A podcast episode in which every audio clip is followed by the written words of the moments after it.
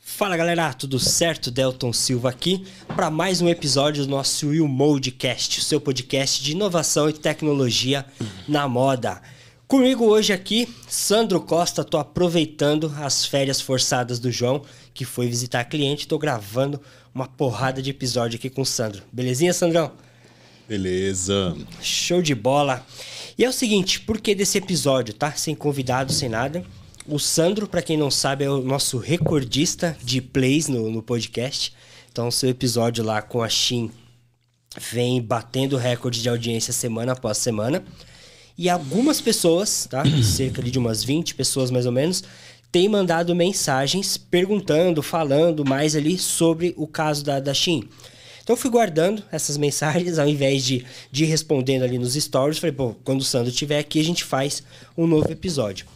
E aí eu queria entender de você, cara, nesse processo, tudo aquilo que você dissecou, é, de como funciona e tal. Eu até te fiz uma pergunta na, na época, dizendo, tá, mas eu, eu tenho tudo isso, por que, que as empresas não copiam o que a Shein faz?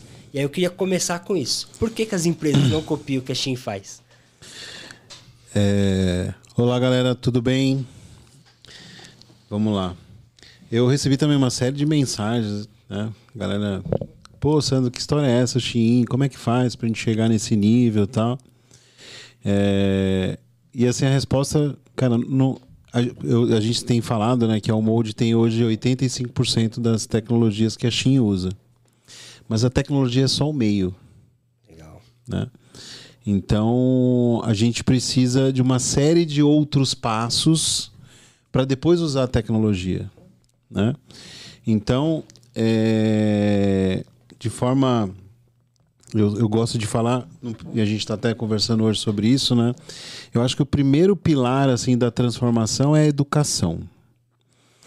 É, a gente vem de um modelo da moda onde os processos não eram tão relevantes, a, a, gestão de indicadores não tinha tanta relevância no mercado assim. A gente viveu, viveu momentos na moda onde a parte subjetiva ela tinha muita relevância, né? A identidade da marca, toda a estratégia de branding da marca. E, e a competitividade do mercado veio aumentando. E, e, existe um novo modelo, né? Eu sempre falo assim, para mim a Shein é antes e depois, a Shein antes, é, a moda antes da Shein e depois da Shein. E, e não estou considerando de forma alguma o modelo de negócio Shein, não estou é, julgando a parte de SG, governança, relacionamento com fornecedores, que é, existe muita polêmica em relação a esse assunto. É, mas, para mim, me, me, me, é, a forma de concepção de coleção é o novo modelo, para mim, é, de construção olhando para o resultado, olhando para dados, para apoiar a, a, a, apoiar o estilo, apoiar a criatividade. Então, quando a gente fala de educação, existe um novo modelo a ser feito, né?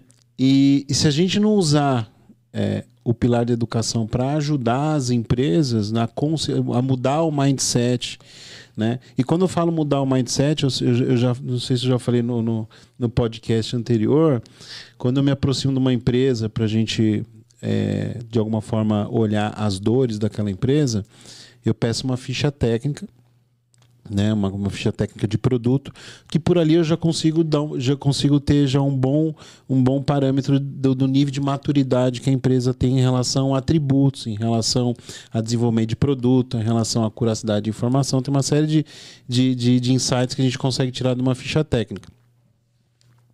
E, e é, é, bastante curioso, né? Porque é, para você sair desse modelo tradicional né, de, de subjetivo, para você chegar num modelo Shein, você precisa trazer complexidade para a empresa.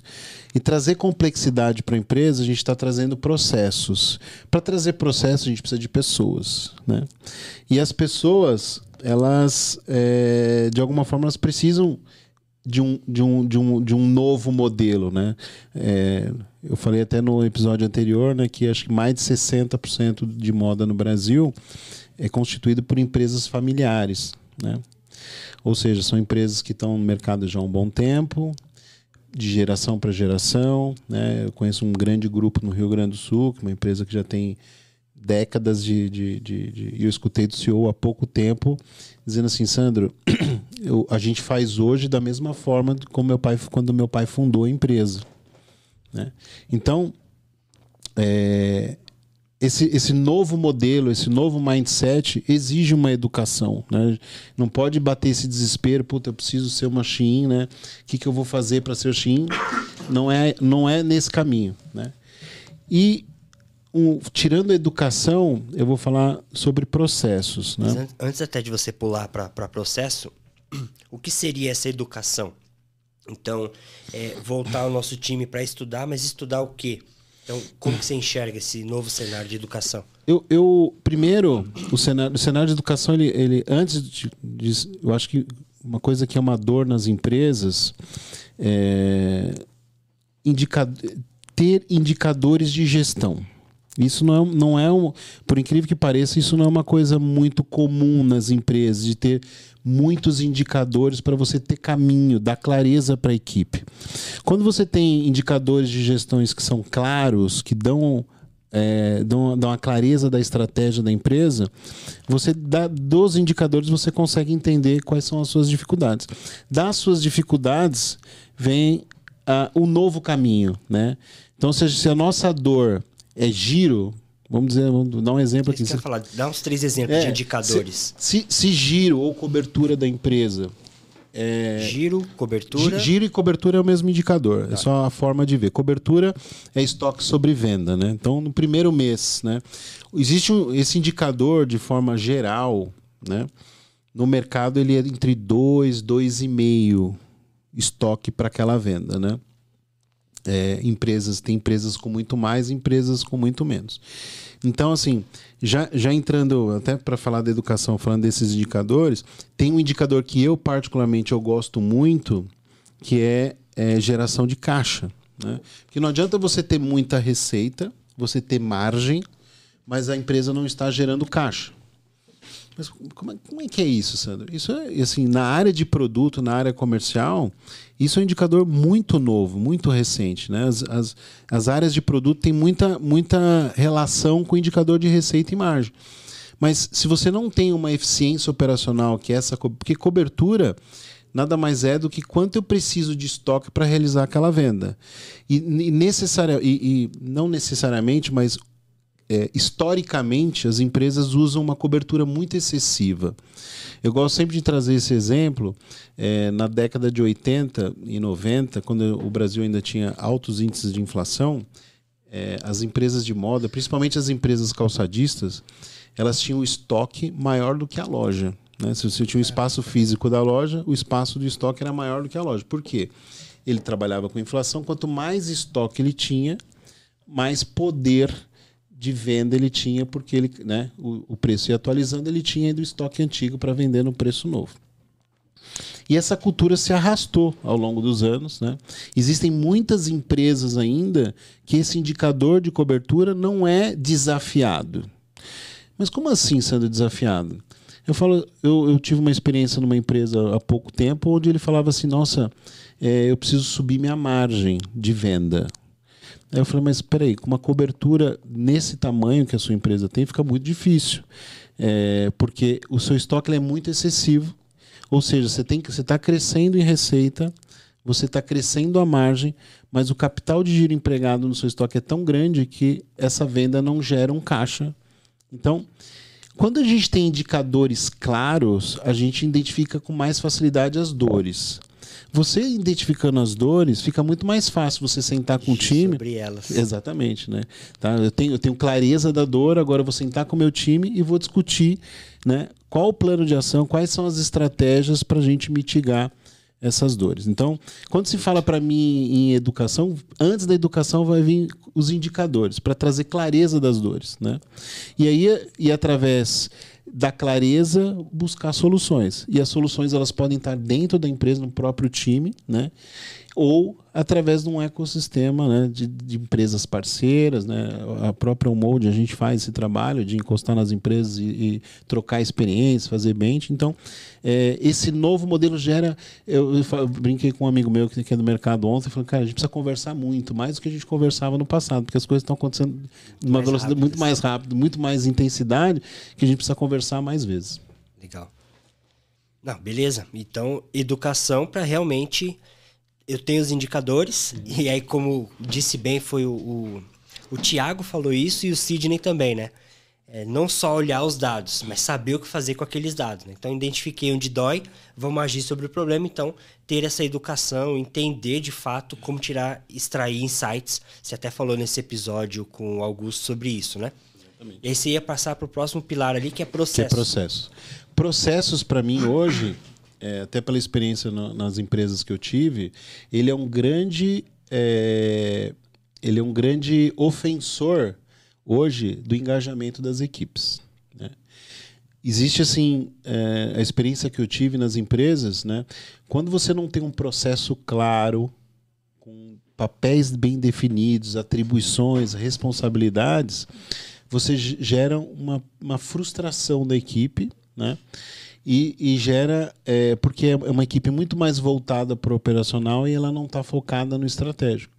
Então, quando você consegue ter clareza nos processos, você consegue de, de você é, é, consegue é, melhorar essa, esse, esse processo de compra dentro de uma empresa, você consegue já num, num, num, numa instância melhorar o engajamento dessas pessoas. Então, processo para mim hoje, porque assim a gente a gente no Almode a gente apresenta o PLM, né? Para quem não conhece, é a ferramenta de ciclo de gestão, é, é, ciclo de gestão de vida de produto. E, e, e, existe um desejo dessas empresas de implantar um PLM, mas a gente sempre é, conversa com as empresas e tenta entender qual é o nível de processos que essa empresa tem, pra, porque se você não tem processos claros e estruturados, o, o PLM ele pode até atrapalhar, a gente fala, né? Então, assim, então é, é, bem importante nesse movimento, quando a gente fala de, de puta, como é que eu vou ser machine? Você precisa ter indicadores de gestão, você precisa ter a educação, né? Porque aí você tem a clareza e tem que ter processo estruturado para depois a gente falar de indicadores e retroalimentar esse sistema. Esse, esse processo estruturado, vamos tentar resumir ele, é pegar cada parte do, do, do como que eu posso chamar aqui? Da linha do tempo. Então, do, do a do planejamento até a venda. Exatamente. Vamos falar até o sellout? Até Exatamente, o... até o sellout. A gente sell ter, ter clareza, de, a gente chama de cadeia de valor. Né? Como que a gente faz para mapear toda essa cadeia, saber todos os processos que estão relacionados ao desenvolvimento de uma coleção, né, no caso, né? e a gente ter é, ganho de produtividade, a gente conseguir escrever processos que a gente vai conseguir melhorar a produtividade do time. Show. E para você que vem acompanhando os episódios, a gente falou bastante disso com o Muraro, sobre PLM e também com o Eli, que é nosso cliente, que colocou os desafios dele, né, de quando ele implementou. E pegando esse exemplo do Não, Sandro... Até assim, eu vou até complementando essa questão do PLM, que eu, eu, eu conversando aqui dentro da Almode, eu falo, nossa, se, se PLM existisse na minha gestão como executivo, minha vida seria outra, né? Porque é, quando a gente fala de processos, uma grande dor do mercado é existem para mim duas, né? A clareza do processo e num desenvolvimento da coleção você conseguir atuar de uma forma, vamos chamar de real time durante o processo, né? Quando você identifica um problema, você conseguir enxergar o processo, né? E uma outra dor que para mim é muito forte, eu, eu sofri muito, que é que eu chamo de processo legado. Que é essa movimentação que os times, que as empresas têm, né, o turnover nas empresas, que chega um talento, uma, um cara novo na empresa, ele vai lá, implanta um processo um, que está no e-mail, está numa planilha de Excel, ele sai da empresa e leva esse processo com ele, né? E aí chega uma nova, um novo profissional, um novo executivo, o cara vai lá e implanta um outro processo. E o PLM, ele é uma ferramenta que garante esse legado. E, e, e o mais incrível, assim, para mim, durante o processo, né? A gente recebia alguns insights do, da, da, da, do time de operações. Puta, aquele produto está vendendo, a gente precisa apostar mais investido. Aí, da forma offline, sem o PLM, né, eu chamava meu time, vamos ver tudo que a gente tem de vestido, sei lá, estampado. Aí o time de estilo tinha que pegar as fichas, ir atrás de todos os modelos, né, as, as fotos ou as, as peças pilotos. Então, esse era um processo muito moroso e difícil. Né? E o PLM ele dá a clareza de todo o processo de desenvolvimento. Né? E aí, um segundo momento do, do PLM que, é, que, é, que para mim é sensacional, quando a gente tem os dados, as informações, a gente consegue atuar durante o desenvolvimento da coleção, que eu acho que é, tudo, que é o grande. Tudo isso de, de forma online, né? que é o mais legal. E outra coisa para vocês terem clareza, pegando esse exemplo do Sandro, que ele deu um pouco tempo atrás, de que às vezes as empresas não estão preparadas para ter o PLM. É, eu sou responsável por marketing, então a gente começa a fazer várias ações, produz conteúdo e geramos ali o que a gente chama de lead, né? Que é o pessoal que pede orçamento ou que pede uma oportunidade, a gente manda isso para o comercial. E aí o Sandro é uma das pessoas que, que entra em contato com esses clientes. E aí eu apresentei um desses clientes para ele e ele falou assim: pô, mas esse cara aqui eu já conversei, não está pronto para comprar. E a gente com meta de venda para bater e tudo mais, falou: não, não está pronto, vamos falar com ele de qualquer outra coisa menos de PLM, porque não está pronto para comprar. Então, além de, de ter o processo, seguir o processo é fundamental, né? Exatamente. Então, assim, essa, nesse exemplo dessa empresa, é exatamente isso. Assim, ele tem. É, hoje o processo ele é tão é, fragmentado dentro da empresa, está precisa estruturar tanto que eu falei para ele um tempo atrás, ah, eu queria ter PLM. Cara, PLM vai mais te atrapalhar do que te ajudar nesse momento, né? Porque a tecnologia, de novo, ela é só um meio, né? Ela, ela é você precisa desenhar todo o fluxo, né? E aí o PLM ele vai ser o facilitador, ele vai auto automatizar uma série de processos, ele vai botar uma inteligência, ele vai, você vai ter um cronograma, você vai ter uma série de benefícios.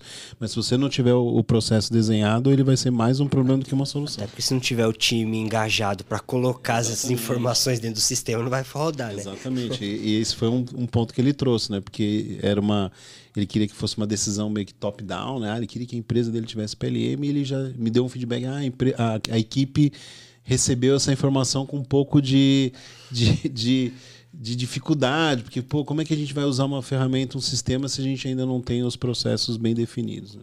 Top. Então vamos lá. Tem os indicadores claros. Sim. Tem uma equipe engajada e educada, com conhecimento. É, tenho processos bem definidos. E agora, falando de PLM, tenho também, estamos em implementação, ou já tenho implementado um PLM. O que mais falta nessa cadeia para me tornar uma machine? O que falta nessa cadeia agora é a gente buscar essa maturidade nos dados, né? Eu sempre falo assim, a gente tem os dados internos e os dados externos, né? É, essa cultura, né? As empresas hoje já tem uma série de empresas que tem essa estrutura de planejamento dentro das empresas, né? Então, o que, que, o que, que a gente sempre fala, né? É, do, do, início do desenvolvimento da coleção até o último boleto do cliente, tem uma série de dados que estão dentro do RP dessa empresa, né? Então, através de um data lake, através de um BI, você consegue extrair essas informações, né? De venda, de margem, de giro por categoria, uma série de indicadores, participações por cor de produto, participação por venda por tamanho de produto, uma série de informações com base nos atributos e esses atributos gerar insights para você mudar o desenvolvimento de uma coleção. O que eu acho que, que, que a Shein trouxe e que a gente vê uma, uma, uma, não uma resistência, mas uma dificuldade, as empresas, por está sempre correndo atrás, a gente fala correndo atrás do rabo, né? É, Criam-se os cronogramas de coleção, de desenvolvimento de coleção, e ele é meio estanque. Tem dificuldade de mudar o percurso, porque isso vai, gera uma série de, de, de atritos na equipe, né? vamos falar assim. Né? Pô, então, assim, eu, eu fiz a minha viagem de pesquisa, eu fiz o meu planejamento, né? Ah, eu decidi que eu vou fazer esses modelos nessas categorias, nessas cores, e aí a venda ela vem performando de uma forma diferente, né? O mercado vem reagindo de uma forma diferente, e a gente vê muita dificuldade das equipes mudarem esse desenvolvimento no meio de uma coleção. Isso é o, é o grande desafio. Né? A gente não está aqui dizendo que isso é fácil de fazer, Sim. mas se de fato a gente quer maximizar resultado, a gente quer diminuir sobras de coleção, a gente quer diminuir demarcação, os dados eles precisam apoiar mais de forma muito mais estrutura, estruturada essas decisões de coleção. E, e, esses dados não, não só se apoiar em dados históricos, você quer dizer, também em dados atuais. Então Exatamente. também precisa de um tempo para analisar esse dado presente, né? Exatamente. Então, assim, é, a gente tem hoje dentro da, da, da a gente, e a gente já está fazendo piloto com alguns clientes, que é, é, pegar dados externos também. Né? A gente olhar os dados, os dados internos e cruzar com mídias sociais, com Google Ads, porque para a gente olhar o comportamento do consumidor agora, né? O que, que ele está buscando hoje, né? E, e, e, cruzando essas informações gerar insights para a coleção. Então, é, é, e aí tem um, uma, uma, outra barreira, vamos chamar assim, ou um, um novo comportamento. É, os fornecedores, né? Isso é uma, uma prática no mercado tem, tem uma boa parte dos fornecedores eles também não tem essa velocidade que a gente gostaria de resposta que a gente precisa. Então, eu sempre falo, né? Eu já, eu, em outras, em, quando eu era executivo, eu tinha uma participação de fornecedores que eram os mais estratégicos. Então, você precisa fazer uma negociação diferente com esse fornecedor para ele ter uma matéria-prima disponível, para ele ter, você ter um pré-combinados com esse fornecedor para que ele tenha mais velocidade na cadeia, né? Então, não adianta nada você ter o PLM, ter o processo, ter o dado, mas também não ter a velocidade do, do fornecedor. Então, flexível, né? Exatamente. Então, é, hoje eu, eu, falo assim, a gente tem que estar muito mais dentro do fornecedor para participar das... Ou, ou, ao contrário, né? trazer o fornecedor para dentro da empresa para ele participar desse processo, né? das estratégias e te dê mais velocidade nesse processo de compra. Legal. E, e aí, pensando nisso, até separei aqui algumas algumas dessas perguntas foram as das que a gente recebeu e uma delas diz respeito à questão de preço. Né? Então, pô, desenvolvi tudo, estou olhando dados, estou sendo muito assertivo no que o público quer, é, mas uma das pessoas disse que a Shein só funciona por causa de preço. Ah, ele só funciona porque está vendendo barato. Então, se eu vender barato, eu vou fazer também. É, o que, que você acha disso? É só preço, não é? Como que eu chego nessa precificação? É, isso é uma, é uma, é uma dor do Brasil. Eu sempre falo, né? O Brasil não é um país, é um continente, né? E existem muitas marcas que se propõem a se, vender para o Brasil inteiro. Isso é muito difícil. E até é, uma experiência que a gente teve recente, existe uma prática do mercado de assim, você na concepção da sua coleção, você tem que conhecer bem seu consumidor, você, tem, você já sabe o perfil de produto que você vai colocar. Quando você está dizendo o perfil de, de consumidor e produto, você já sabe o target de preço que você precisa. Mas o mercado ele é muito rápido. Né? Muitas empresas no varejo têm a prática de pegar um comprador, um gerente de produto, estilo, ir para campo para comparar preço, ver se você está dentro do teu target. Isso é muito difícil hoje. Você precisa de muito mais velocidade. Né?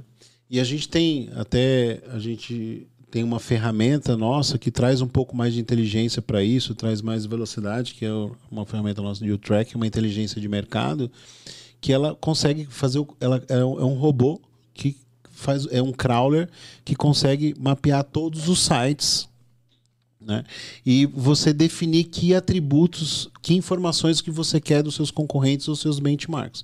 Isso traz uma velocidade para o negócio e assim e tem muito, é, muitos varejistas. Né? A moda é muito, dependendo do mercado que você atua, o preço é muito sensível. Ele tem muita sensibilidade.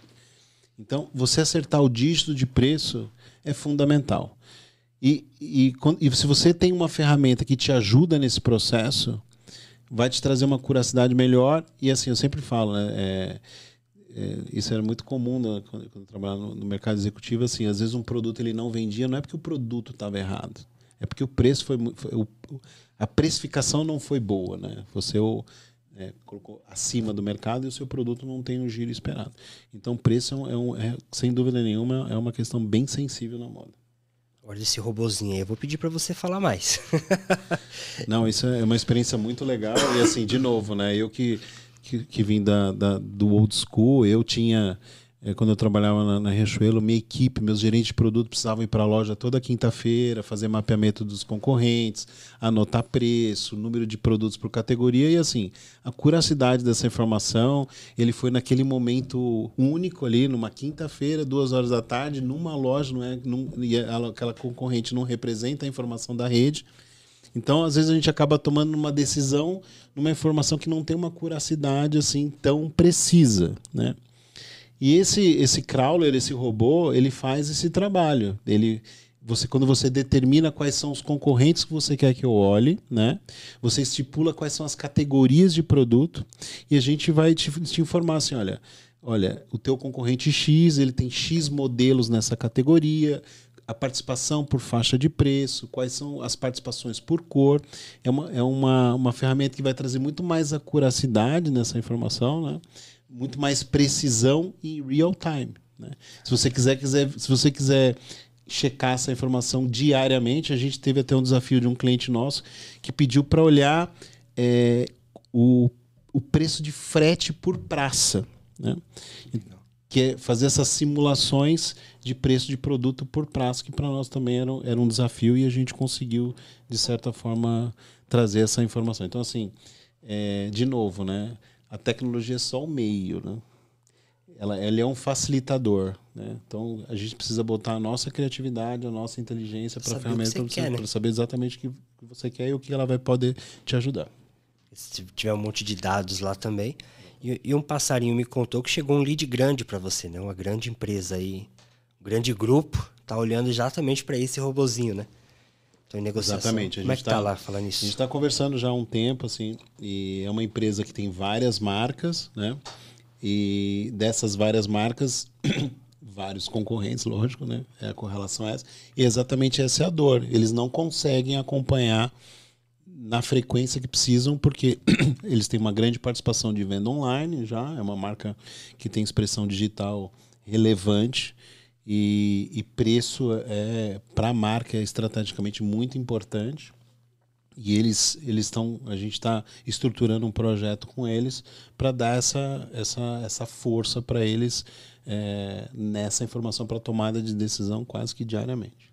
E isso é legal porque com essa com essa velocidade, com esse dado, eu consigo mexer rapidamente e atingir aquele determinado público. Então, isso dá a velocidade que hoje a Shein tem de, analisando concorrente, fora a análise de rede social, né? Exatamente. É, é impressionante assim como é, é quando a gente olha é, desempenho né, das marcas, eles trazem assim, as informações, como a, a sensibilidade de preço ele vai por praça, né? Então, assim, aquele dígito de preço naquele produto, naquela praça funcionou muito bem, mas numa praça muito próxima ela não. Então, essa, essa essa busca, eu vou falar, é uma busca incansável de, de acertar esse dígito, é uma, é uma é, sem dúvida nenhuma, é um driver muito importante para as marcas hoje. Que doido, eu fico pensando aqui, que legal, né? Você está no, no, lançamento ali, e aí de repente você acompanha, viu que seu, seu concorrente está oferecendo frete grátis, que ele está fazendo não sei o quê, você consegue, é, junto com esse movimento, ter muito mais agilidade para competir e ser mais competitivo naquela praça específica, né? Exatamente. Show. É, além de preço, é, agora vamos olhar ali para a questão de redes sociais, influência. Isso é algo bem forte da, da Shein, né? Eles aproveitaram ali no, na pandemia o boom do, das pessoas presas em casa, começaram a ir para o TikTok, começaram a fazer vídeos, influencers começaram a fazer essa questão da venda muito bem, os live shop, né? E eles se aproveitaram muito disso para analisar o, o os atributos que aqueles influencers estavam utilizando e vendendo para que eles pudessem fornecer. É, a gente tem alguma solução nesse. Sei que tem todo um caminho por trás. A gente tem alguma coisa nesse sentido que você enxerga que a gente conseguiria ajudar? Não, sim. É, quando a gente fala de crawler, o robô, né? Ele ele está pronto para a gente olhar os dados internos das empresas, né?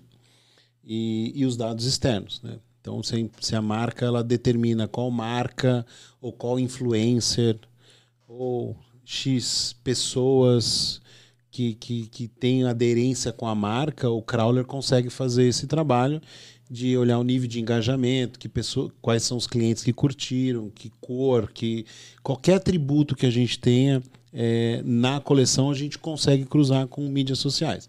Então assim, eu eu assim honestamente, né, e assim, quando, quando a gente é procurado por, por, por grandes marcas, a gente procura entender como funciona hoje, porque para mim olhar dados externos é a cereja do bolo hoje, né? Tipo assim, existem muitos passos muito importantes na estruturação desse desse modelo novo, né? Para chegar até dados externos, eu acredito que assim, a, a empresa precisa ter um nível de maturidade nos dados internos muito alto para poder começar. Se a gente conseguir olhar para dados internos e a gente ter velocidade para corrigir a coleção e conseguir ter velocidade no fornecedor, na cadeia, já é, já é um ponto muito próximo do que a, do que a própria Shein faz hoje. Né? Então tem, a gente precisa ter competitividade de preço, precisa ter velocidade na correção da coleção e ter uma cadeia competitiva, um fornecedor que vai te apoiar nesse processo. Eu tinha, eu tinha um mentor que falava muito disso, né? De que quando você está focado na empresa do concorrente, você tem duas pessoas olhando para a empresa dele e nenhuma olhando para a sua. Então a gente fica nessa. É, é muito legal o que você está falando aqui, é, é, sensacional. De cara, eu consigo identificar então qual é o meu influencer, o nível de engajamento que ele tem, o nível de vendas, os atributos que ele vendem, é, os, os influencers dos meus concorrentes, eu consigo crawlear o site do meu concorrente, tudo do concorrente. Só que se eu não tiver internamente tudo isso bem controlado e estruturado, eu me perco. Então eu não entendo de que tipo de ação que ele está fazendo e eu começo a fazer igual e eu posso quebrar nisso aí, né? Faz Exatamente. Sentido? Não, faz todo sentido. E assim, e eu tenho um pensamento que assim, dado demais, a chance de atrapalhar também é enorme, né, cara? Então, assim, se a empresa, se a gente não tiver uma forma de tratar esse dado e gerar um insight pronto, principalmente para a equipe de desenvolvimento de produto, eu acho que grande chance de a gente piorar a nossa performance, né? Então, eu acho que informação a gente tem demais no mercado, né?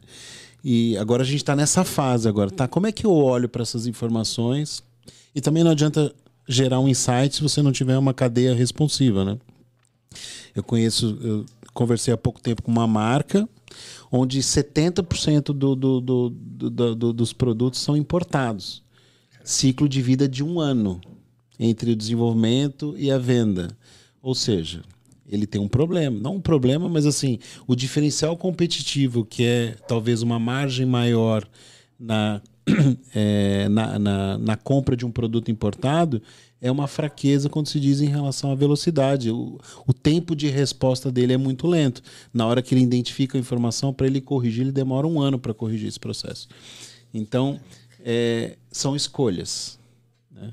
Então, de novo, né? quando você tem clareza dos indicadores, quando você tem clareza da estratégia da empresa é, e a equipe está engajada nesses indicadores, é, é, é, é muito mais tranquilo é, você conseguir identificar as dores e propor fazer com que o time trabalhe junto para essas soluções. Assim, eu acho que se você me fala assim, Sandro, é verdade isso, cara. É hoje eu vou te falar assim, é, estrategicamente, às vezes eu converso com o CEO de uma empresa, você vê que o cara tem uma estratégia muito bem definida na cabeça dele, mas quando você conversa com o time, eu vejo um desalinhamento.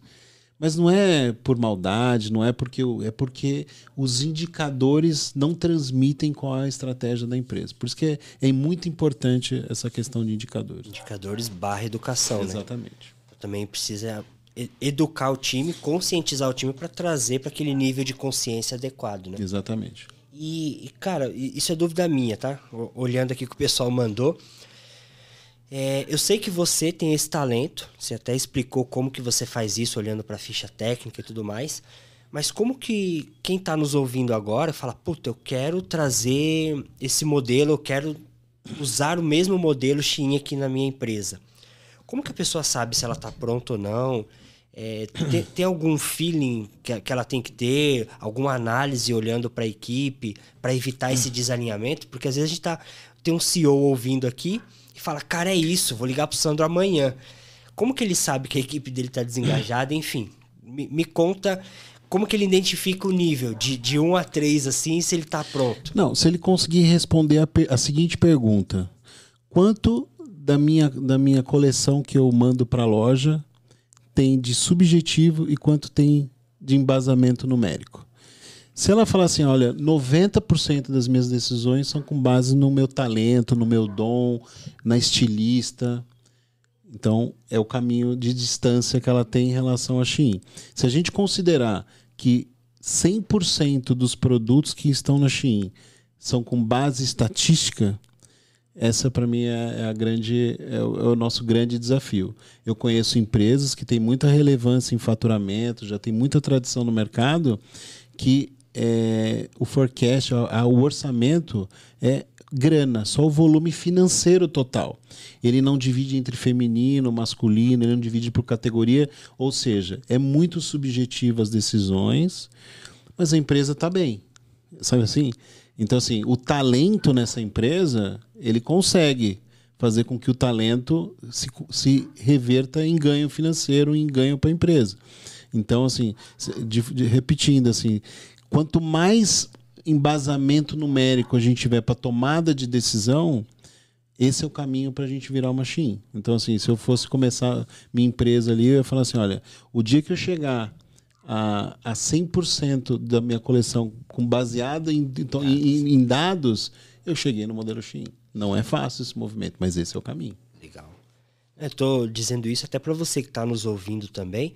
É, começar a entender em que momento você está, em que momento você vai mandar mensagem para o Sandro, é, em que momento você vem para o time, até para a gente poder orientar também, né? Que, que tipo de produto vai utilizar, se já começa com é, focado na estrutura de PLM, quanto tempo até ir para a próxima solução, que é a solução de vendas, o track, enfim, né? Não, assim, se a gente fosse dar uma dica com base nas nossas soluções, eu sempre falo assim, se a empresa ela tem um nível de subjetividade muito alto na decisão, a gente tem a ferramenta aqui, o Metrics, que é um data lake, né?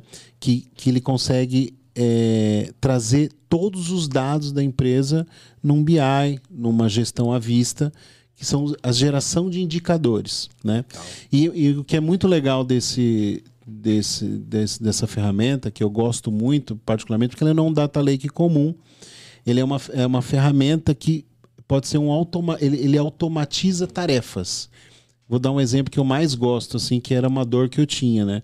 Se, se eu tenho lá um grupo de lojas e você estabeleceu que a cobertura mínima dessa loja, ou seja, o estoque sobre venda tem que ser acima de dois, o indicador está abaixo de 2 já gera uma tarefa automática para o fulano que é responsável pela, pelo abastecimento de loja.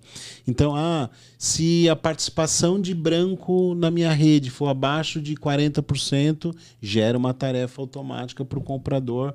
ele... Então, assim, a gente consegue, através dos indicadores da empresa e todos os indicadores que tem no RP, desde a, desde a parte de planejamento, desde o desenvolvimento de uma coleção, tudo que está no e-commerce, todos os indicadores que estão dentro do RP, a gente consegue automatizar tarefas baseado no que aconteceu ou no que deixou de acontecer. Isso para mim é um ganho de produtividade que eu acho muito legal.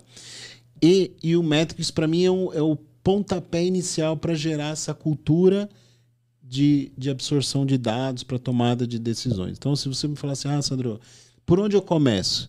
E o Metrics é uma boa solução para trazer essa cultura do dado. Então, eu sempre gosto de trazer uma experiência que a gente teve com um cliente nosso, que é uma das maiores redes de calçados do Brasil. Uma reunião com a CEO da empresa, eu achei muito bacana a postura dela. A gente apresentou o Rocket para ela, que é a ferramenta de inteligência de vendas, né? É onde a gente, é, através do crawler, a gente faz é, toda Uh, o crawler, eu consigo olhar todo o histórico de produtos dos últimos anos da, da empresa e, e, o robô ele vai dizer para mim quais são os atributos de todos os produtos. Né? O nosso crawler pode é, até 270, 270 atributos na mesma imagem. Então, o robô que passa na imagem ele consegue classificar quais são os atributos daquela imagem. E nessa reunião, a gente explicando para ela, explico, falou para ela sobre o mesmo crawler vai passar no, no, nos, nos, clientes, nos lojistas dela, né? E, e, a gente vai criar um mapa de calor que vai cruzar a, venda histórica dos lojistas versus as coleções, a gente vai conseguir entender qual é o melhor produto na melhor região, no melhor momento, no melhor preço, que é um mapa de calor de fato. Quando ela percebeu que, aquilo, que aquela ferramenta ia gerar uma série de dados para ela, ela fez a seguinte pergunta: tá, hoje eu tenho um problema de sobra de estoque na minha empresa. A partir do momento que eu, eu tenho esses dados que são gerados na minha venda, o que, que eu faço com essas informações? Porque hoje o desenvolvimento da minha coleção é muito subjetivo. Eu que, a meu time que, ah, vamos fazer tantos modelos assim, tantos modelos assim. Então quer dizer que se eu tiver esses dados na minha venda bem estruturados, eu posso retroalimentar o sistema e, e, e não ser mais a causa geradora da sobra de estoque. Então, se eu usar as informações estruturadas da minha venda, eu posso usar no meu desenvolvimento de coleção. E a frase que eu mais gostei, ela falou assim: "Ah, então quer dizer que a decisão de ter estoque ou não na empresa passa a ser minha, se eu quero ou não quero". Então, assim, é, eu acho que é, o, o, o, grande movimento que a gente vai fazer na empresa, no, no, no, mercado de moda, é essa coisa da paixão pelos dados, vamos chamar assim. A gente ter muito mais afinidade com essas informações e, e que elas não sejam um concorrente da criatividade, e seja sim uma ferramenta de sustentação das decisões, que a gente olhe para os dados para tomada de decisão. Tudo bem que a gente pode ter apostas. Eu quem me conhece sabe da minha história, meu apelido era Sem Medinho, porque eu era muito ousado nas minhas apostas. Né? Eu olhava um número, olhava um planejamento, eu queria fazer um pouco diferente daquilo. Tem que ter essa ousadia. Sim. Mas o, a, o número ele sempre foi uma ferramenta para dar direção no caminho. Então eu acho que essa cultura a gente precisa, para chegar no modelo Shein, a cultura dos indicadores ela precisa estar tá dentro da coleção para ajudar a estilista, para ajudar o comprador, para apoiar nas decisões da empresa. E, e, aí vem aquele modelo de você não precisa proteger a coleção inteira, né? Você, como o Muraro bem explicou, né? Você deixa uma parte para ser arrojado, para ser usado, sim, e você exatamente. trabalha com outra porcentagem exatamente. de proteção, né? Exatamente. Então, assim, a gente sempre fala que a gente. É, é, a pirâmide de moda, né? A gente tem os essentials, que a gente chama, o core e o newness, né? Que é o topo da pirâmide. O essential, que é a linha de básicos, a gente já tem, uma, já tem conhecimento da venda, do potencial de venda daquele produto. Então, o desafio da área de compras nesse, nesse processo é garantir a disponibilidade do produto na loja. Então, uma camiseta básica ela nunca pode faltar. Ela nunca vai mudar a modelagem sempre vai ser a mesma, não muda, vai mudar a cor, dependendo da estação, vai, vai alterando as cores, mas a disponibilidade é o grande objetivo de você ter um básico na loja.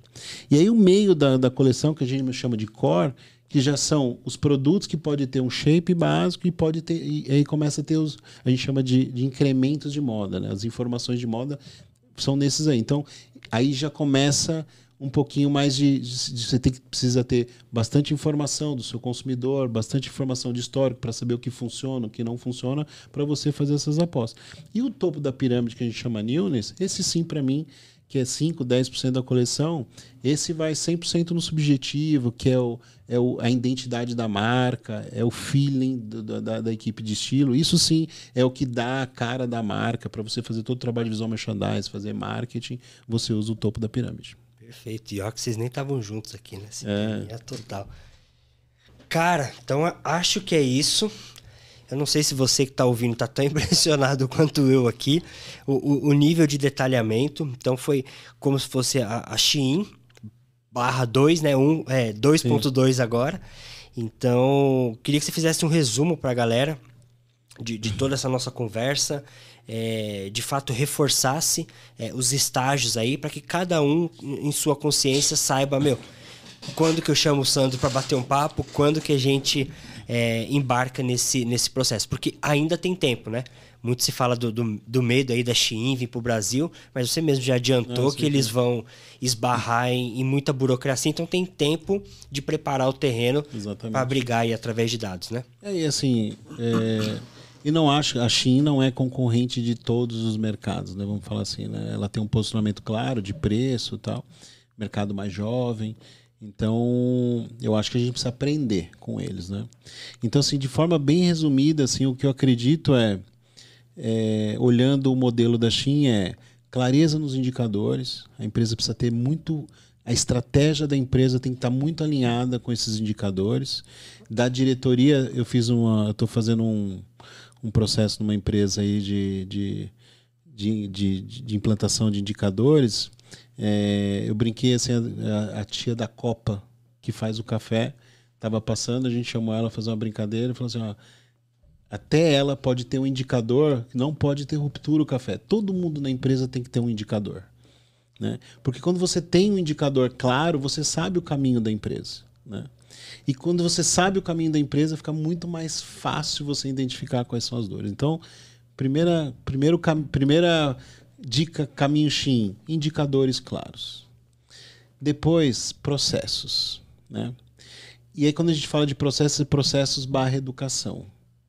Né? Como é que a gente faz para engajar o time? Como é que a gente faz para colocar esse novo mindset dentro da equipe? Como é que a gente pega na mão dessa equipe para fazer a transformação? Né?